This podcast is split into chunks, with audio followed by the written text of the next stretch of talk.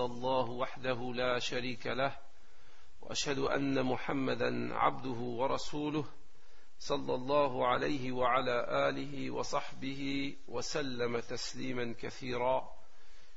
إن أصدق الحديث كلام الله وخير الهدي هدي محمد صلى الله عليه وآله وسلم وشر الأمور محدثاتها وكل محدثة بدعة وكل بدعة ضلالة كل ضلالة في النار. أما بعد فلا زال الحديث مع سيرة المصطفى صلى الله عليه وسلم والحديث معكم في هذه الليلة المباركة إن شاء الله يكون حول العناصر التالية. Donc nous continuons toujours la biographie du prophète sallallahu alayhi wa sallam Et aujourd'hui, Inch'Allah, le cours portera sur quatre points. العنصر الأول الآيات والأحداث التي ظهرت ليلة مولد النبي صلى الله عليه وسلم ونشأته صلى الله عليه وسلم. Donc le premier point concernera les signes et les événements qui se sont déroulés la nuit de la naissance du prophète sallam et l'enfance du prophète sallallahu alayhi wa sallam. الأمر الثاني رسولنا صلى الله عليه وسلم في مهمة تجارية إلى بلاد الشام. Le deuxième point concernera un voyage commercial que le prophète sallallahu alayhi wa sallam a fait au Sham alors qu'il avait 12 ans. الأمر الثالث الله جل جلاله سبحانه وتعالى يحفظ رسوله صلى الله عليه وسلم في شبابه من أقذار الجاهلية Le troisième point, nous verrons qu'Allah tabaraka wa ta'ala a préservé, a protégé son prophète sallallahu alayhi wa sallam durant sa jeunesse contre les impuretés de l'époque de la jahiliya. والأمر الرابع والأخير دروس وعظات وعبر. يعني من درسنا اليوم.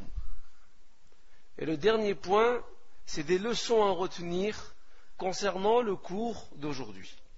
فلنبدأ بالأمر الأول وهي الأحداث والآيات التي وقعت ليلة مولد النبي صلى الله عليه وسلم.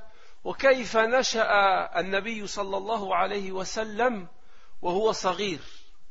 Donc le premier point, quels sont les événements, les signes qui ont eu lieu la nuit de la naissance du prophète sallallahu alayhi wa sallam et comment notre prophète sallallahu alayhi wa sallam a-t-il grandi durant son enfance لا يخفى عليكم أن النبي صلى الله عليه وسلم ولد يتيما إذ سافر أبوه عبد الله ابن عبد المطلب في سفر تجاري إلى يثرب أدركه الموت عند زيارة أخواله في يثرب في بني عدي بن النجار فولد النبي صلى الله عليه وسلم يتيما ولم يرى أباه Donc comme chacun de vous le sait, notre prophète sallallahu alayhi wa sallam, à sa naissance, il était orphelin.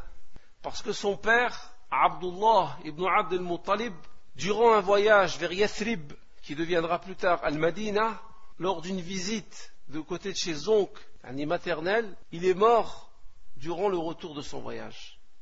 Donc le prophète sallallahu alayhi wa sallam est né orphelin, il n'a jamais vu son père sallallahu alayhi wa sallam.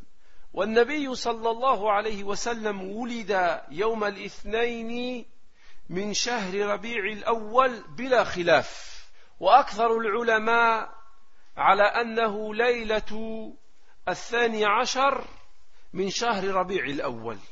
أخرج الإمام مسلم في صحيحه من حديث أبي قتادة قال جاء أعرابي فقال لرسول الله يا رسول الله ما تقول في صوم يوم الاثنين؟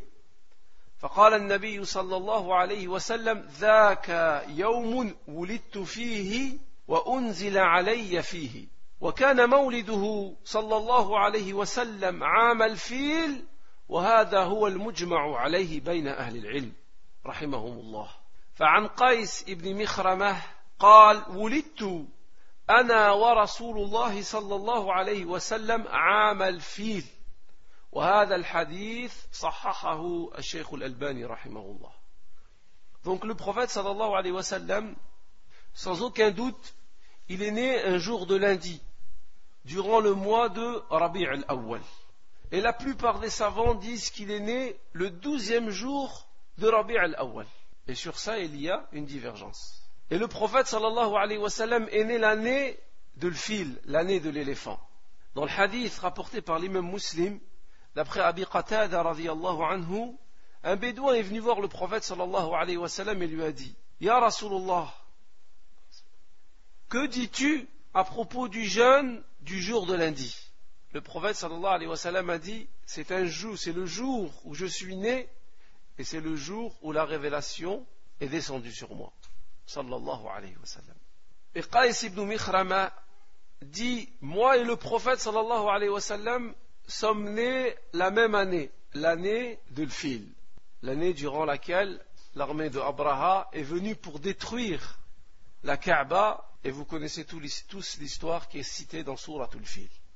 وأما الأحداث التي وقعت ليلة مولد النبي صلى الله عليه وسلم فهي يعني نذكر منها ثلاثة.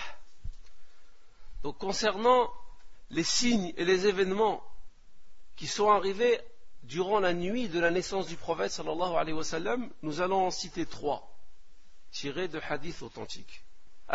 الحديث الأول عن حسان بن ثابت رضي الله عنه قال والله إني لغلام يفعة يعني ابن سبع سنين أو ثمان أعقل كل ما سمعته إذ سمعت يهوديا يصرخ بأعلى صوته على أطمنة بيثرب. نادى بأعلى صوته بيثرب. فقال يا معشر يهود حتى إذا اجتمعوا إليه قالوا, لك قالوا له ويلك ما لك؟ قال طلع الليلة نجم أحمد الذي ولد به. والحديث صح قال الشيخ الألباني عنه إسناده صحيح.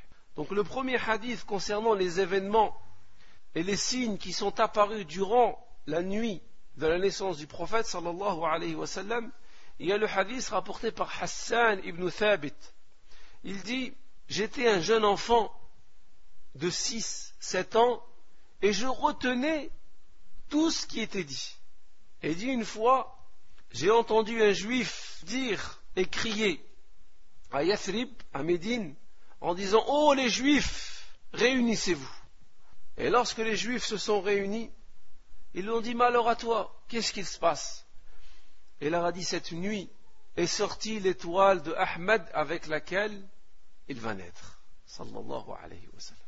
والحديث الثاني عن أسامة ابن يزيد قال زيد بن عمر ابن عمرو ابن نوفل وذكرنا أنه كان على ملة إبراهيم قال يقول قال لي حبر من أحبار اليهود بالشام. قد خرج في بلدك نبي أو هو خارج فقد خرج نجمه. فارجع فصدقه واتبعه. والحديث قال الألباني رحمه الله في صحيح السيرة يعني إسناده حسن. Deuxième hadith concernant la naissance du prophète sallallahu alayhi et les événements qui sont arrivés à la naissance du prophète, Oussama ibn Yazid rapporte que Zayd ibn Amr ibn Nufayl, qui était sur la voie de Ibrahim et qui est mort avant la venue du prophète sallallahu lors d'un de, ses voyages au Shem, il a rencontré un rabbin. Et ce rabbin lui a dit, est sorti de votre pays un prophète, ou bientôt va sortir de votre, de votre pays l'étoile de ce prophète. Retourne à la Mecque, crois en lui et suis ses pas. وقال النبي صلى الله عليه وسلم رأت أمي حين حملت بي أنه خرج منها نور أضاء لها قصور الشام Et le prophète sallallahu alayhi wa sallam dit Ma mère, lorsqu'elle m'a mis au monde, elle a vu jaillir d'elle une lumière qui lui a éclairé les palais du Shem. Et le hadith, il a été cité par Sheikh al-Albani rahimahullah dans Silsilat al-Ahadith al-Sahiha. Il y a d'autres événements qui sont cités dans les livres de Sira concernant la naissance du prophète sallallahu alayhi wa sallam, mais la chaîne de transmission, elle n'est pas claire, elle n'est pas nette. Comme le dit Sheikh al-Albani rahimahullah dans Sahih Sira al-Nabawiyya, et comme le dit Al-Mubarak Fouri dans son livre Ar-Rahiq al-Makhtoum. Donc voilà pour ce qui est des événements qui ont eu lieu à la naissance du prophète sallallahu alayhi wa sallam. وأول من أرضعته ثويبة أمة عمه أبي طالب Et la première femme à avoir allaité le prophète sallallahu alayhi wa sallam fut Thuwaybah, qui était la servante de son oncle Abu Talib. ثم استرضع صلى الله عليه وسلم في بني سعد ابن بكر وكان من عادة العرب أن يلتمسوا المراضع لمواليدهم في البوادي ليكون أنجب للولد. فجاءت نسوة من بني سعد يطلبن أطفالا يرضعنهن فكان من نصيب حليمة السعدية رسول الله صلى الله عليه وسلم. La première femme à avoir allaité le prophète sallallahu alayhi wa sallam fut la servante de son oncle Abu Talib qui s'appelle Thuwaybah. Et le prophète sallallahu alayhi wa sallam a été allaité dans la tribu de Bani Sa'd ibn Bakr. Et les Arabes, ils avaient une coutume à l'époque, ils cherchaient des nourrices pour leur nouveau-né, ce qui permettait aux enfants de vivre dans la campagne et d'apprendre l'arabe correctement et aussi de se constituer physiquement d'une bonne façon. Alors des femmes de la tribu de Bani Sa'd sont venues pour prendre des enfants et Halima Sa'diya a pris notre prophète sallallahu alayhi wa sallam et elle fut sa nourrice pendant certaines années. وفي بادية بني سعد وقعت حادثة شق الصدر. Et dans la tribu de Bani Sa'd, un des événements de la vie du prophète sallallahu alayhi wa sallam s'est déroulé. Il s'agit de hadithatu shaq sadr. L'événement de la fente de la poitrine du prophète sallallahu alayhi wa sallam. يقول أنس بن مالك رضي الله عنه أن رسول الله صلى الله عليه وسلم أتاه جبريل عليه السلام وهو يلعب مع الغلمان فأخذه فصرعه فشق عن قلبه فاستخرج القلب واستخرج منه علقة سوداء فقال جبريل هذا حظ الشيطان. ثم غسله في طست من ذهب بماء زمزم. ثم لأمه ثم أعاده في مكانه وجاء الغلمان يسعون إلى أمه فقالوا إن محمدا قد قتل. فاستقبلوه وهو منتقع اللون صلى الله عليه وسلم. فقال أنس رضي الله عنه وقد كنت أرى ذلك المخيط في صدره صلى الله عليه وسلم والحديث في صحيح مسلم Et Anas radiallahu anhu nous rapporte cette histoire de Hadithatu Shaq sadr. Il nous dit, le prophète sallallahu alayhi wa sallam raconte, il dit, Jibril alayhi salam est venu chez le prophète sallallahu alayhi wa sallam alors qu'il jouait avec des enfants de la tribu de Bani Sa'd. Alors Jibril alayhi salam saisit le prophète sallallahu alayhi wa. Il le jeta à terre, il ouvrit le cœur et il en sortit son cœur. Et le prophète Jibril en sortit son cœur et il ava un parasite noirâtre. Et il dit ceci est la part de Shaitan. Alors Jibril prit ce parasite, le plaça dans une cuvette en or et il le lava avec l'eau de Zemzem. Et ensuite, il banda le prophète sallallahu alayhi wa sallam et il remit ce parasite dans, dans le corps du prophète sallallahu alayhi wa. Alors les enfants, ils se précipitèrent chez la nourrice du prophète sallallahu alayhi wa en lui disant Mohammed est mort, Mohammed a été tué sallallahu alayhi wa. Et lorsqu'ils se précipitèrent, il vit le prophète sallallahu alayhi wa avec un visage très pâle. Et Anas, anhu, il dit J'ai vu encore l'effet de cette opération sur la poitrine du prophète sallallahu alayhi wa sallam. Et ce hadith, il est rapporté dans Sahih Muslim. وبعد هذه الحادثة أشفقت مرضعته عليه فأعادته إلى أمه آمنة بنت وهب وعاش النبي صلى الله عليه وسلم عند أمه ومرت الأيام والسنين وأخذته أمه وذهبت به إلى المدينة لزيارة أخوال أبيه بني عدي بن نجار وبينما هي عائدة أدركتها منيتها في الطريق فماتت بالأبواء ودفنت هناك Et après l'événement de la fente de la poitrine, Halima, la nourrice du prophète sallallahu alayhi wa sallam, eut tellement peur pour la vie du prophète sallallahu alayhi wa sallam qu'elle le rendit à sa mère. Et le prophète sallallahu alayhi wa sallam est resté avec sa mère pendant des années. Et sa mère l'a pris le prophète sallallahu alayhi wa sallam dans un voyage pour aller visiter les oncles maternels de son père, à Yathrib. Et durant le voyage, le retour du voyage, sa mère est morte et elle fut enterrée à cet endroit. فعاد النبي صلى الله عليه وسلم وقد نزل من بطن امه يتيما ولم ير اباه وها هو قد فقد امه ثم عاد الى جده عبد المطلب وكفله جده Donc, le prophète sallam il est né orphelin de père et ensuite sa mère est morte et le prophète sallallahu alayhi wa sallam s'est retrouvé sous la charge, sous la tutelle de son grand-père, Abdul Muttalib. ورق له عبد المطلب رقة لم تعهد له في ولده. ومرت الأعوام ثم توفي عبد المطلب جد رسول الله صلى الله عليه وسلم. وكان عمر النبي صلى الله عليه وسلم ثمان سنوات فكفله عمه أبو طالب وكان به رحيما وكان أبو طالب مقلا في الرزق فعمل النبي صلى الله عليه وسلم برعي الغنم مساعدة لعمه. فقال النبي صلى الله عليه وسلم ما بعث الله نبيا إلا رعى الغنم. فقال أصحابه وأنت يا رسول الله؟ فقال نعم كنت أرعاها على قراريط لأهل مكة. والحديث رواه البخاري. وسئل النبي صلى الله عليه وسلم أكنت ترعى الغنم؟ قال نعم.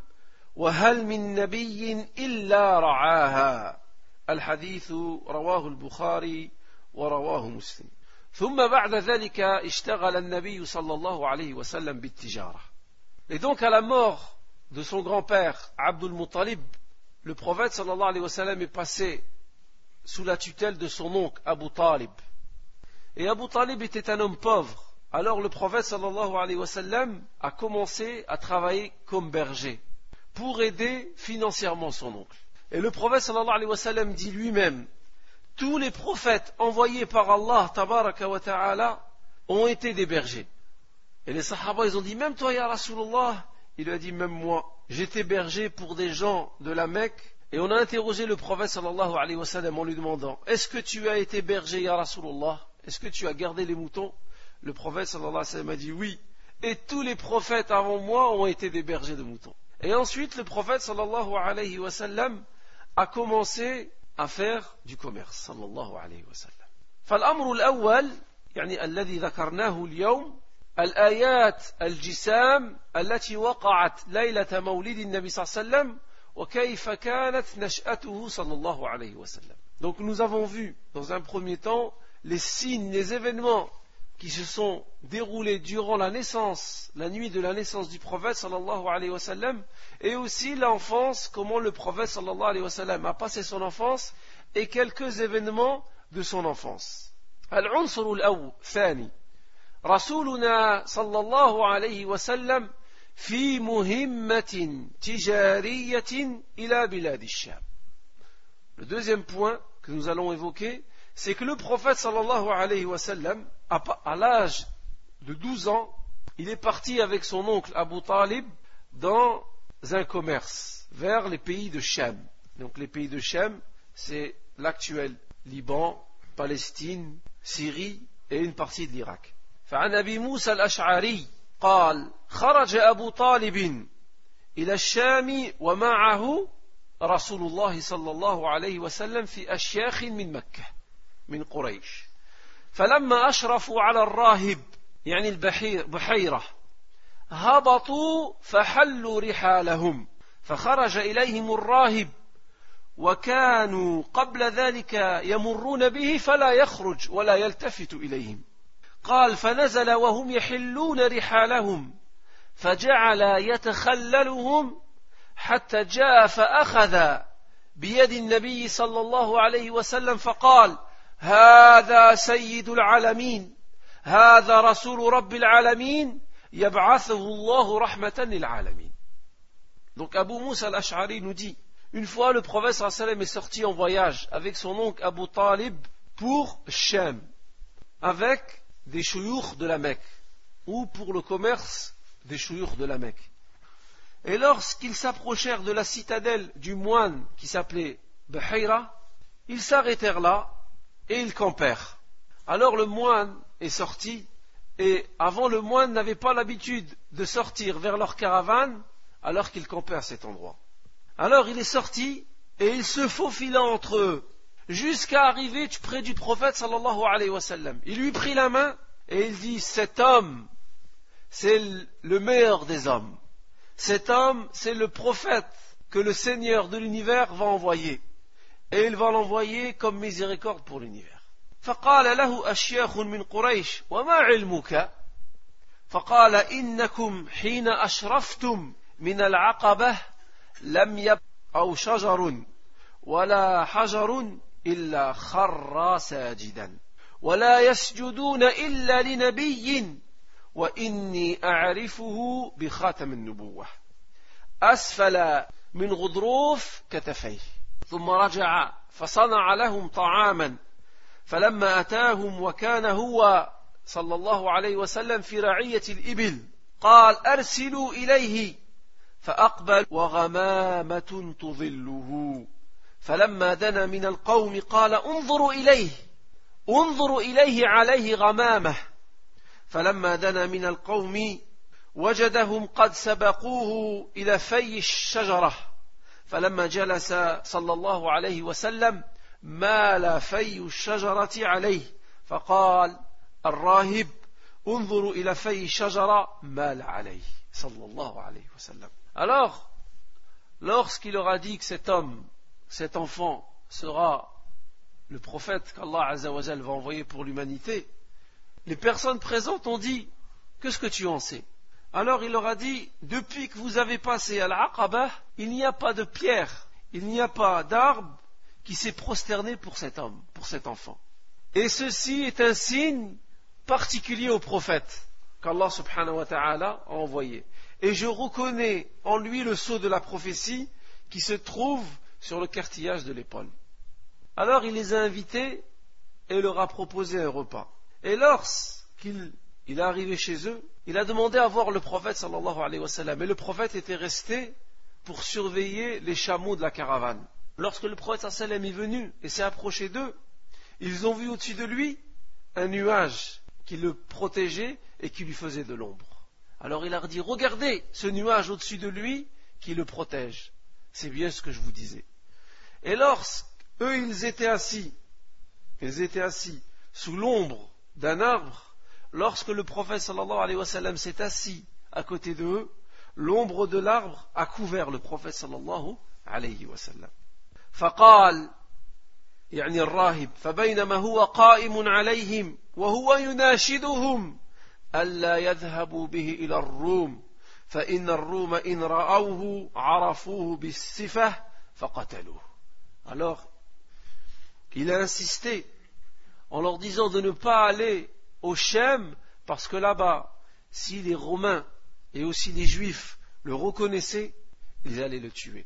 parce qu'il le reconnaîtrait avec les signes cités dans les livres qu'Allah subhanahu wa ta'ala a révélés. فقال الراهب أنشدكم الله أيكم وليه قالوا أبو طالب فلم يزل يناشده حتى رده أبو طالب إلى مكة وزوده الراهب من الكعك والزيت والحديث صحيح في صحيح الترمذي صححه شيخنا الألباني رحمه الله Et alors, le rabbin leur a dit, qui est son responsable Qui est son tuteur Ils lui ont dit, c'est Abu Talib.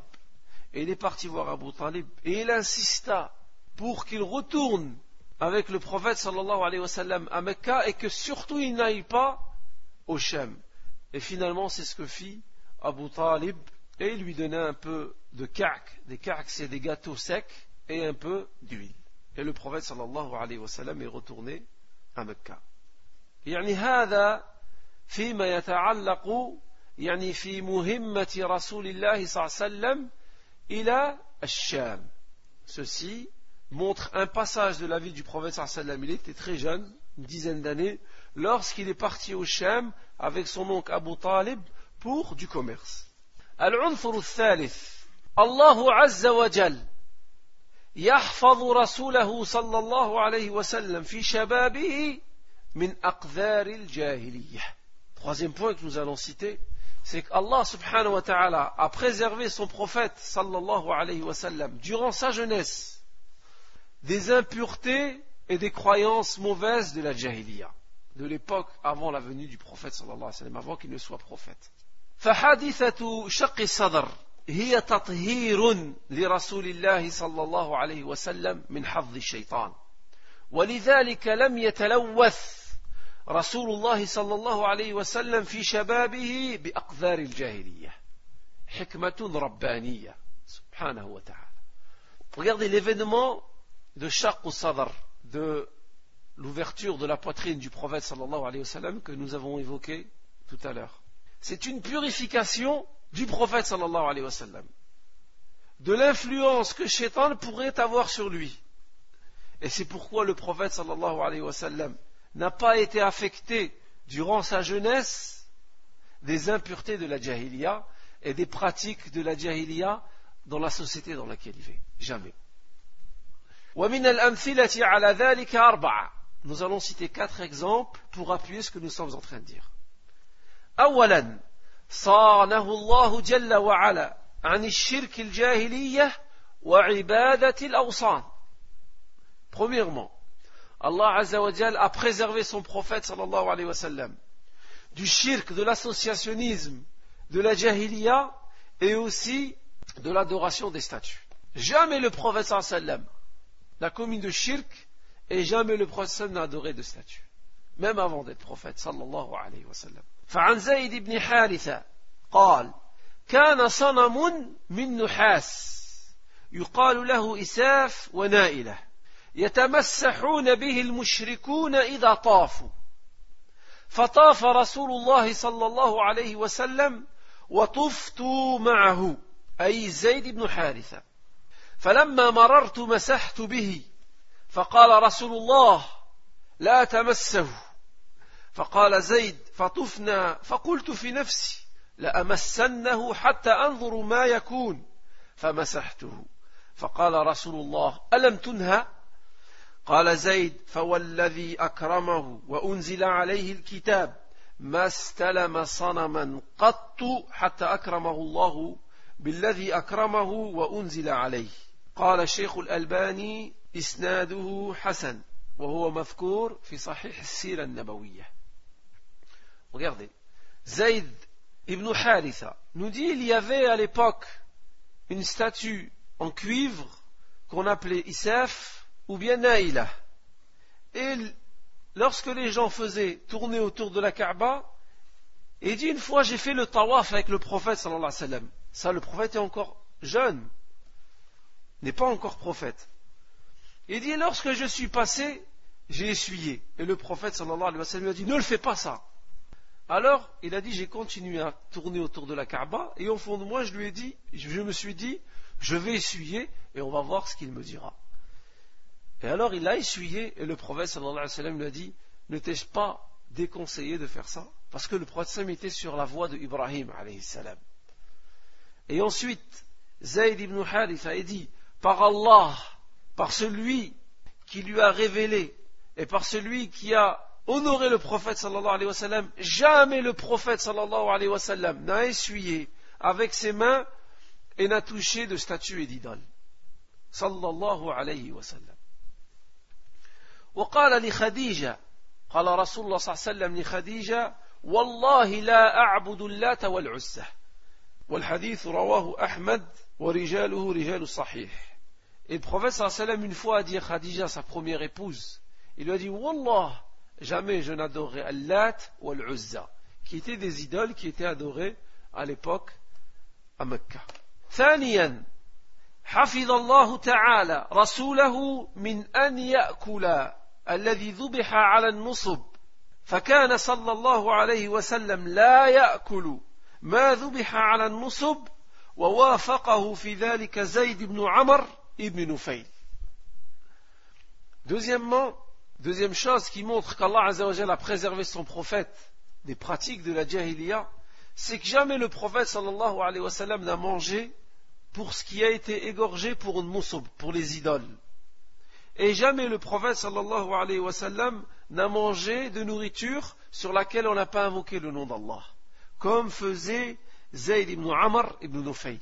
فعن عبد الله ابن عمر رضي الله عنهما أن النبي صلى الله عليه وسلم لقي زيد ابن عمرو بن نفيل بأسفل بلدح يعني هو واد يعني قريب من مكة في طريق جدة.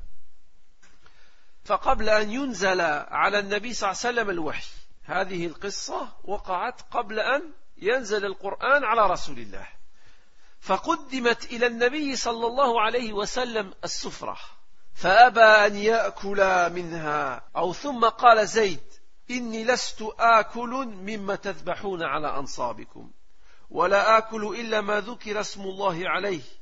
وأن زيد بن عمر كان يعيب على قريش ذبائحهم ويقول الشاة خلقها الله وأنزل لها من السماء الماء وأنبت لها من الأرض ثم تذبحونها على غير اسم الله إنكارا لذلك وإعظاما له والحديث رواه البخاري عبد الله ibn Omar nous rapporte, pour appuyer ce qu'on disait tout à l'heure, il disait une fois le prophète sallallahu alayhi wa sallam a rencontré Zayd ibn Amr ibn Nufayl, avant qu'il ne soit prophète, à un endroit qui s'appelle Baldah, sur la route de Jeddah, près d'une montagne.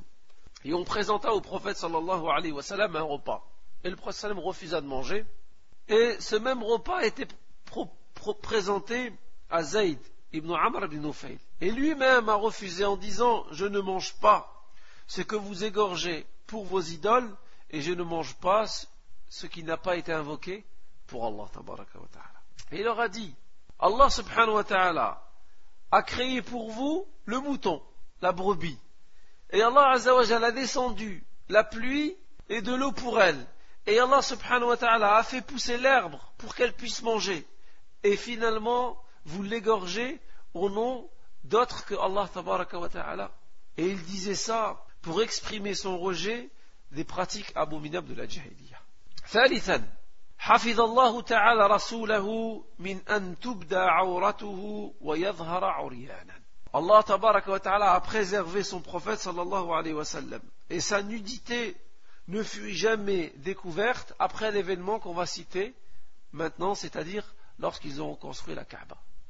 فعن جابر بن عبد الله رضي الله عنهما قال لما بنيت الكعبة ذهب النبي صلى الله عليه وسلم والعباس أو ذهب النبي صلى الله عليه وسلم وعباس ينقلان الحجارة فقال العباس لرسول الله صلى الله عليه وسلم اجعل إزارك على عاتقك من الحجارة.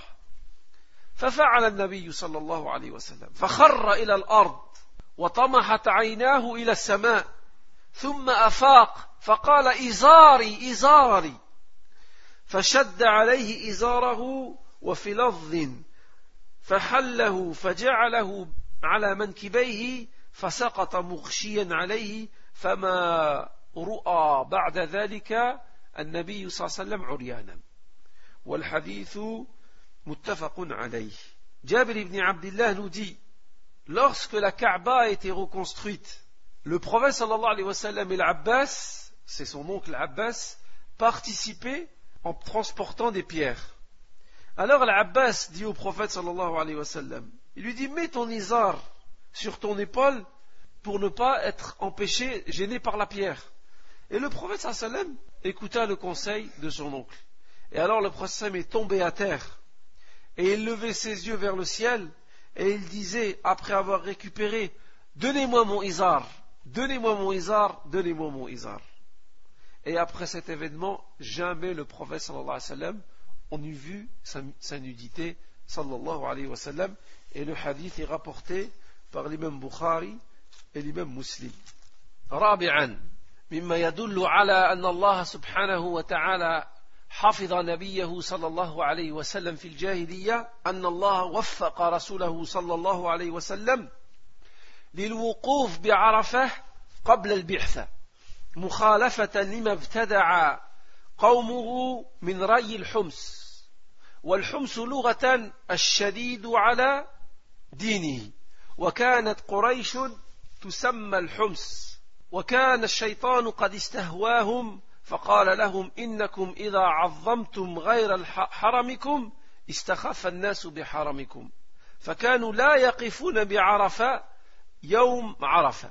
وكان سائر الناس يقفون بعرفة وكان شريعة النبي صلى الله عليه وسلم بعد ذلك الوقوف بعرفة كما قال تعالى ثم أفيضوا من حيث أفاض الناس وعن محمد بن جبير عن أبيه جبير بن مطعم قال أضللت بعيرا لي فذهبت أطلبه يوم عرفة فرأيت النبي صلى الله عليه وسلم واقفا بعرفة وهذا قبل بعثة النبي صلى الله عليه وسلم. فقلت هذا والله من الحمص يعني من قريش. فما شأنه ها هنا؟ والحديث متفق عليه. فكان رسول الله صلى الله عليه وسلم يقف بعرفات قبل أن يوحى إليه وهذا توفيق الله عز توفيق الله له سبحانه وتعالى Donc quatrième événement qui prouve qu'Allah subhanahu wa ta'ala a préservé son prophète durant l'époque de la Jahiliya, c'est qu'Allah a permis, a guidé le prophète sallallahu alayhi wa sallam dans le fait que lorsque les Arabes faisaient le Hajj, le prophète sallallahu restait dans Arafah. Et il faisait le contraire de l'innovation des Quraysh. Parce que les Quraysh se considéraient comme des Hums. Et les Quraysh s'appelaient Al-Hums parce qu'ils se considéraient supérieurs aux autres. Et ils considéraient que eux, ils n'avaient pas à aller à Arafat. Et les autres devaient aller à Arafat. Et c'est Shaitan, yani, qui les a détournés de la voie de Ibrahim alayhi salam. Et il a été rapporté dans Sahih al-Bukhari ou Muslim que Jubair ibn Mut'im, une fois, a perdu son chameau. Et il est allé le chercher le jour de Arafat. Et là, il vit le prophète sallallahu alayhi wa sallam debout à Arafat, alors que le prophète sallallahu alayhi wa sallam c'est un Quraysh. Et a dit, que fait ce Hums Que fait ce Quraysh ici? Et ceci montre que le prophète sallallahu alayhi wa sallam était resté sur la voie d'Ibrahim et ceci est un tawfiq, est un bienfait d'Allah azawajal envers son prophète sallallahu wa sallam. Donc, رأينا كيف حفظ الله سبحانه وتعالى نبيه صلى الله عليه وسلم في شبابه من أقدار الجاهلية. Nous avons vu dans le troisième point comment Allah tabaraka wa ta'ala a préservé son prophète sallallahu alayhi wa sallam pendant l'époque de la jahiliya. Et nous avons donné quatre exemples. العنصر الأخير والعنصر الرابع دروس وعظات وعبر. Le quatrième point, c'est les leçons à retenir concernant le cours d'aujourd'hui. أولا في قوله صلى الله عليه وسلم ما بعث الله نبيا إلا رعى الغنم. La première leçon concerne la parole du prophète sallallahu alayhi wa sallam lorsqu'il dit tous les prophètes envoyés par Allah tabaraka wa ta'ala ont été des bergers de moutons. في هذا القول إشارة على أن الرجال لا يقعون عالة على الناس بل يعملون ليأكلوا من عمل أيديهم. فالأنبياء يعملون في رعي الغنم ليكتسبوا مالا يعيشون منه ولم يجلسوا متواكلين عالة على القوم. هذا مخالف للشريعة. Donc dans cette parole, lorsque le prophète s'occupait des moutons, c'était pour venir financièrement en aide à son oncle Abu Talib. Et ceci montre que l'homme, en général, ne doit pas être à la charge de quelqu'un. Il ne doit pas être, ne doit pas dépendre de quelqu'un. Mais l'homme, il doit travailler pour aller chercher sa subsistance. Parce que regardez, les prophètes qui sont les meilleurs des hommes étaient tous des bergers de moutons pour acquérir leur subsistance. Et ceci montre que le musulman ne doit pas rester assis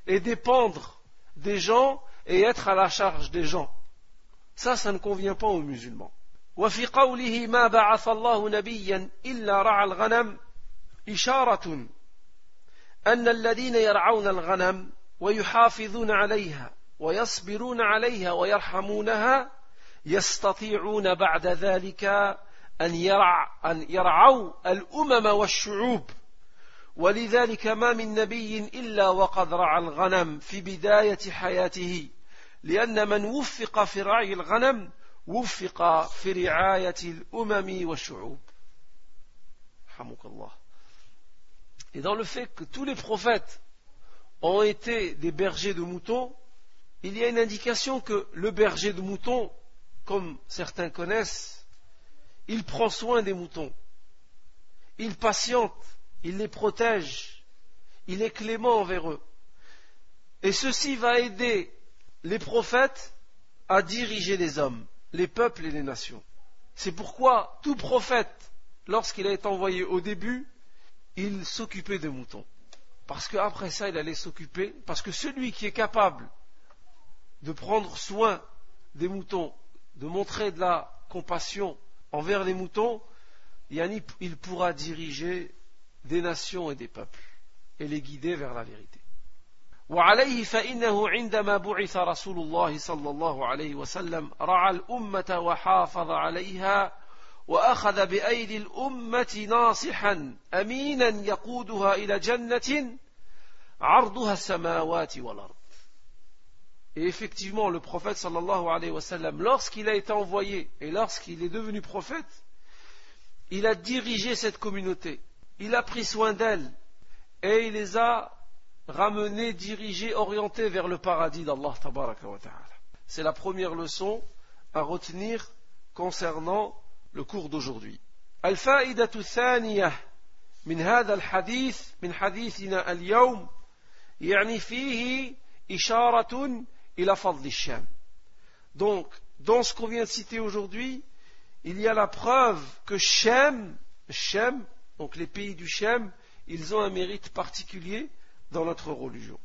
Et ceci, c'est dans la parole du prophète sallallahu où il a dit Ra'at ummi hina hamalat bi annahu kharaja minha nurun adaa lahu qusur al-sham. Et ceci se retrouve dans la parole du prophète sallallahu lorsqu'il dit Ma mère, lorsqu'elle m'a mis au monde, elle a vu jaillir d'elle une lumière qui lui a éclairé les palais de Shem. يقول ابن رجب الحنبلي رحمه الله وخروج هذا النور عند وضعه صلى الله عليه وسلم إشارة إلى ما يجيء به صلى الله عليه وسلم من النور الذي اهتدى به أهل الأرض وأزال به ظلمة الشرك. كما قال الله تعالى قد جاءكم من الله نور وكتاب مبين يهدي به الله من اتبع رضوانه سبل السلام ويخرجهم من الظلمات إلى النور بإذنه ويهديهم إلى صراط مستقيم Donc dans la parole du prophète sallallahu alayhi wa sallam, où il dit Elle vit une lumière ou qui éclairait les palais de Shem, l'imam Ibn Rajab al-Hambali dit la, la, sortie de cette lumière, l'apparition de cette lumière, au moment de la naissance du prophète sallallahu alayhi wa sallam, qui illuminait les palais de Shem, c'est une indication à la lumière avec laquelle le prophète sallallahu est venu et avec laquelle les gens vont être guidés. Et avec laquelle il va faire disparaître les ténèbres du shirk. Comme Allah tabaraka dit dans un verset, une lumière et un prophète et un livre explicite vous, ont, vous sont certes venus d'Allah. Par ceci, par ce livre, Allah Azzawajal guide au chemin du salut ceux qui cherchent son agrément, et il fait sortir des ténèbres vers la lumière par sa grâce, et il les guide vers un droit chemin. وفي قوله صلى الله عليه وسلم أضاء لها قصور الشام يقول الإمام الحافظ ابن كثير رحمه الله وتخصيص الشام بظهور نوره إشارة إلى استقرار دينه وثبوته ببلاد الشام ولهذا تكون بلاد الشام في آخر الزمان معقلا للإسلام وأهله وبها ينزل عيسى بن مريم ليكسر الصليب ويقتل الخنزير ويضع الجزية ويحكم في الناس بشريعة الإسلام وبشريعة محمد صلى الله عليه وسلم. Et lorsque le prophète sallam dit que sa mère a vu une lumière qui a éclairé les palais de Shem, Al-Hafidh ibn Kathir dit Pourquoi cette lumière en particulier a-t-elle éclairé le Shem Il y a une indication ici sur le fait que la religion de l'islam va s'implanter et sera ferme dans les pays de Shem. Et qu'à la fin des temps, les bilets du Shem, les pays du Shem, seront un bastion, un refuge, une citadelle, une forteresse pour l'islam et pour les musulmans. Et d'ailleurs, c'est Fibila du Shem que descendra Isa alayhi salam pour casser les croix, pour tuer le porc, pour remettre en place la jizya et pour juger avec la sharia de l'islam et la sharia du prophète Mohammed sallallahu alayhi wa sallam, al-kafirun. الدرس الثالث من حديثنا اليوم يكون في قول الراهب بحيرة لأبي طالب إني أخاف على هذا النبي من اليهود والروم La troisième leçon à retenir concernant le cours d'aujourd'hui, c'est que ça concerne la parole du moine lorsqu'il dit à Abu Talib, l'oncle du prophète sallallahu alayhi wa sallam, retourne à la Mecque et ne pars pas au bilad de Shem, car je crains que les Juifs et les Romains n'atteignent à sa vie et ne le tuent s'ils savent que, et reconnaissent en lui les, les signes de la prophétie. في هذا دليل على عداوة اليهود والنصارى للنبي صلى الله عليه وسلم قبل البعثة وبعد البعثة.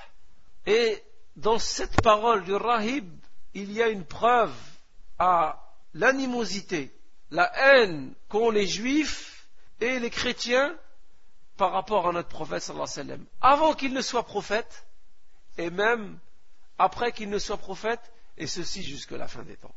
وقد أخبر الله سبحانه وتعالى بعداوتهم في كتابه فقال ولن ترضى عنك اليهود ولا النصارى حتى تتبع ملتهم وقال تعالى ود كثير من أهل الكتاب لو يردونكم بعد إيمانكم كفارا حسدا من عند أنفسهم وقال تعالى ولا يزالون يقاتلونكم حتى يردوكم عن دينكم إن استطاعوا Et la preuve de l'animosité des gens du livre et des juifs en particulier par rapport à l'islam, par rapport au prophète sallallahu alayhi wa sallam et par rapport aux musulmans, c'est les versets suivants. Allah Azzawajal dit dans le Coran, ni les juifs, ni les chrétiens ne seront jamais satisfaits jusqu'à ce que tu suives leur religion. Et Allah subhanahu wa ta'ala dit aussi, beaucoup des gens du livre aimeraient par jalousie de leur part pouvoir vous rendre mécréants après que vous soyez croyants. Et aussi Allah subhanahu wa ta'ala dit aussi, ils ne cesseront, parlons des juifs et des chrétiens, ils ne cesseront de vous combattre jusqu'à ce qu'ils peuvent vous détourner de votre religion. Et ça, ça fait partie de la croyance du musulman. Le musulman doit connaître ces points, ce point-ci de, la religion d'Allah subhanahu wa ta'ala. فأهل الكتاب عامة واليهود خاصة يبغضون رسول الله ويبغضون المسلمين ويعملون بالليل والنهار للقضاء على الإسلام والمسلمين كما سيمر معنا في الحديث عن السيرة النبوية المحاولات الكثيرة التي حاولتها اليهود ليتخلصوا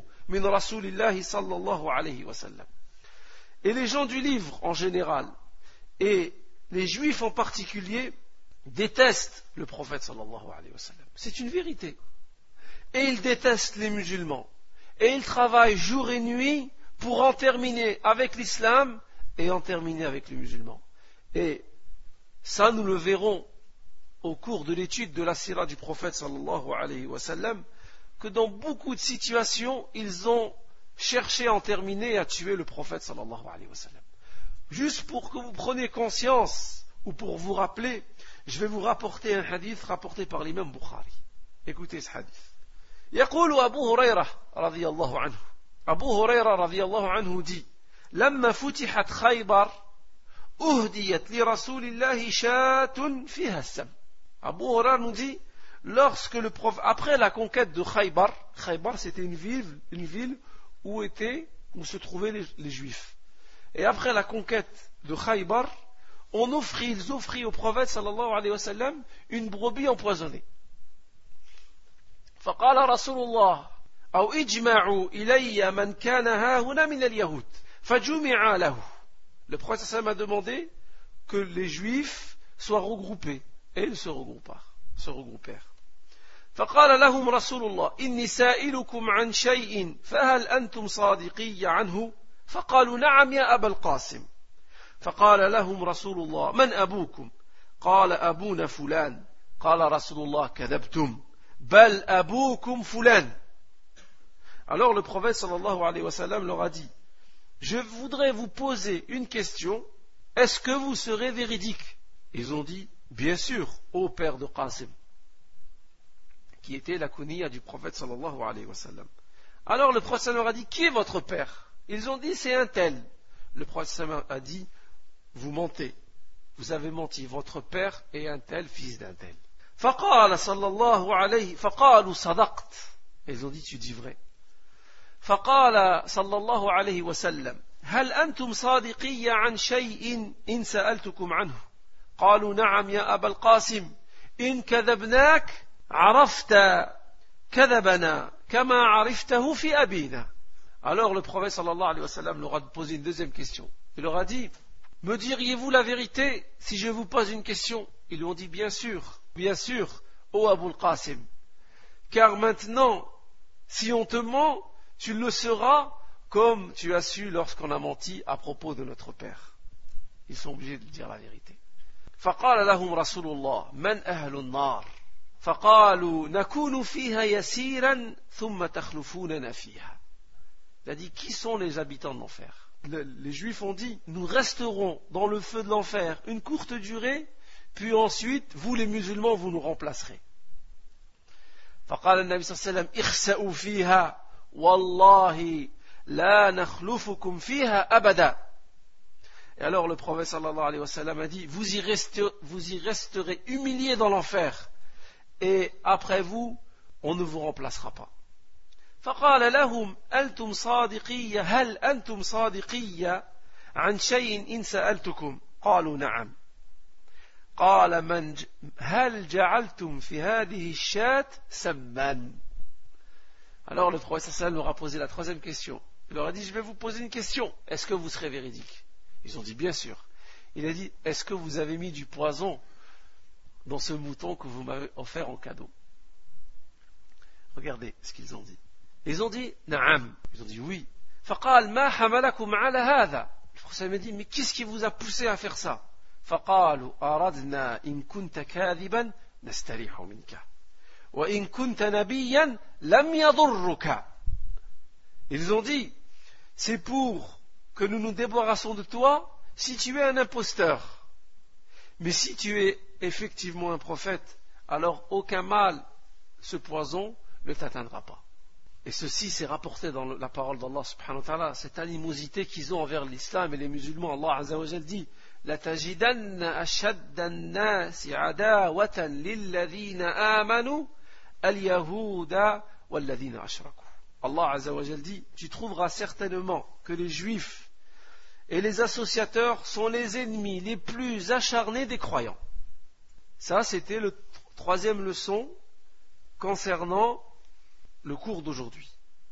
الفائدة الرابعة من درسنا اليوم يتعلق باحتفال مولد النبي صلى الله عليه وسلم. Le dernier point concernant le cours d'aujourd'hui, c'est en rapport avec le fait de célébrer la naissance du prophète صلى الله عليه وسلم.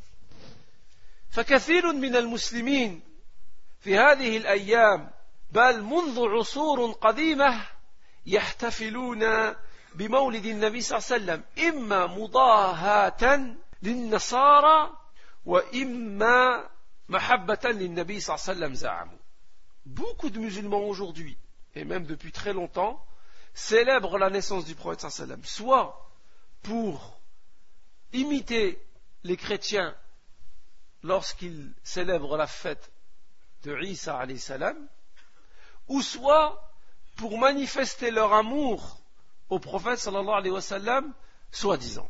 واعلموا وهذا لا يخفى عليكم أن النبي صلى الله عليه وسلم لم يحتفل بمولده ولا غيره من الأنبياء ولا بمولد غيره من الأنبياء والمرسلين ولم يحتفل به ولم يحتفل يعني بمولد النبي صلى الله عليه وسلم أحد من الصحابة الكرام. لا الأنصار ولا المهاجرين ولا التابعون لهم بإحسان كما لم يحتفل به أصحاب المذاهب الأربعة.